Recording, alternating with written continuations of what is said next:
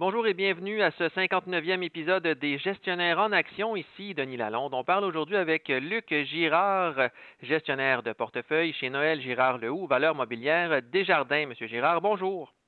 Bonjour, Monsieur Lalonde. Les indices boursiers qui ont accueilli favorablement la nouvelle du candidat vaccin des pharmaceutiques Pfizer et BioNTech. Le vaccin, selon les résultats préliminaires d'une étude de phase 3, est efficace à 90 et la bourse en général a bien réagi à la nouvelle. Mais ça a en même temps provoqué une chute des titres technologiques. Pourquoi exactement? En fait, les marchés boursiers ont réagi positivement à deux nouvelles simultanées, soit la nomination de Joe Biden comme 46e président des États-Unis et aussi les bonnes nouvelles sur le potentiel vaccin de Pfizer. Ces deux nouvelles ont permis au marché de s'emballer quelque peu parce qu'il est maintenant envisageable pour 2021 d'avoir le retour du nouveau cycle économique, ce qui va mettre un terme à la récession qui perdure depuis le mois de mars. Quand on dit nouveau cycle économique, on dit changement de leadership au niveau des secteurs économiques. Vous avez trois grandes familles des secteurs. Hein. Vous avez les défensifs qui fonctionnent bien dans les replis économiques et les récessions. Vous avez les cycliques qui fonctionnent bien en début de cycle et en croissance. Et la troisième catégorie, ben, c'est les mixtes qui peuvent tirer leur épingle du jeu à l'intérieur de n'importe quel cycle économique.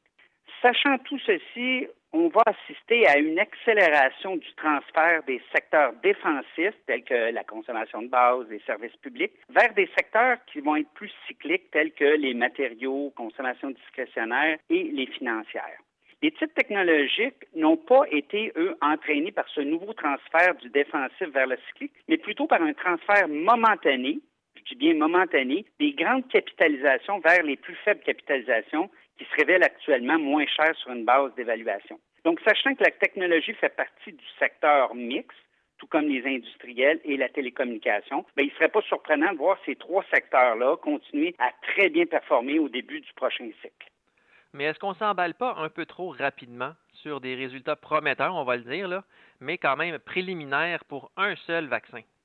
Ben, écoutez, probablement qu'à court terme, euh, on a une surévaluation des marchés entre 5 à 10% mais si vous croyez comme moi, qu'on est au balbutiement d'un nouveau cycle économique, bien, on va voir les bénéfices des sociétés grimper de 7,5% par année pour les 7 à 10 prochaines années. Ça, c'est un graphique que j'ai euh, vu à un moment donné qui était depuis 1920. Donc, effectivement, les sociétés montent des bénéfices en hausse de 7,5% depuis, euh, comme je vous disais, les, les 1920. Donc, 7 à 10 prochaines années, très positif. Alors, le marché serait vraiment peu cher sur une perspective de moyen à long terme. Et à Toronto, l'indice Standard Poor's TSX qui a profité de la nouvelle du vaccin pour s'apprécier également, notamment avec le secteur pétrolier. Est-ce que c'est une tendance qui peut durer? Bien, l'arrivée du vaccin va être un élément très positif pour les titres énergétiques en 2021, eux qui vont être transportés par une demande accrue de pétrole, vu le retour de la croissance économique. Mais il faudra demeurer prudent parce que cette industrie pétrolière va continuer d'être fragilisée par la montée des énergies renouvelables. Donc, la COVID a seulement accéléré le processus de la transformation du secteur énergétique à jamais. Le secteur pétrolier est définitivement en déclin. Et quels sont les autres secteurs à surveiller au Canada? Est-ce que des titres comme Couchetard, Dolorama ou même CGI peuvent espérer profiter d'une éventuelle reprise? À l'instar des États-Unis, les financières auront un regain de vie en 2021. En effet, les banques puis les assureurs vont retrouver leur place au soleil. Ces mêmes compagnies qui vont bénéficier d'une confiance accrue des consommateurs et aussi des entrepreneurs. Donc, il va falloir continuer à privilégier les industriels, la consommation discrétionnaire et les matériaux. Puis pour répondre à votre question, bien, par rapport à ces trois compagnies-là, que ce soit Couchetard, Dollarama et CGI, ce sont toutes des très, très belles entreprises qui vont continuer à très bien cadrer dans tout bon portefeuille boursier.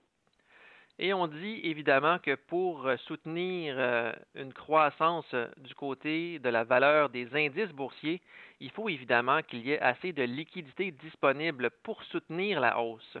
Est-ce qu'il y a assez de liquidités disponibles en ce moment pour soutenir une bonne hausse boursière dans les mois ou les années à venir?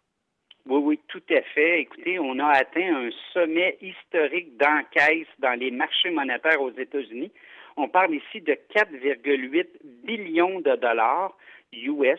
C'est en fait là, 4 800 milliards de dollars US qui vont être disponibles à être injectés dans les marchés prochainement. Donc, juste pour mettre les choses en perspective, cette, ce 4,8 billions de dollars, c'est la moitié de la valeur du Dow Jones actuellement. Alors, les gestionnaires, les investisseurs, ils attendent juste une bonne nouvelle au niveau du vaccin, soit l'autorisation par les autorités réglementaires pour retourner dans le marché. Merci beaucoup, M. Girard. Ça me fait plaisir. Merci à vous.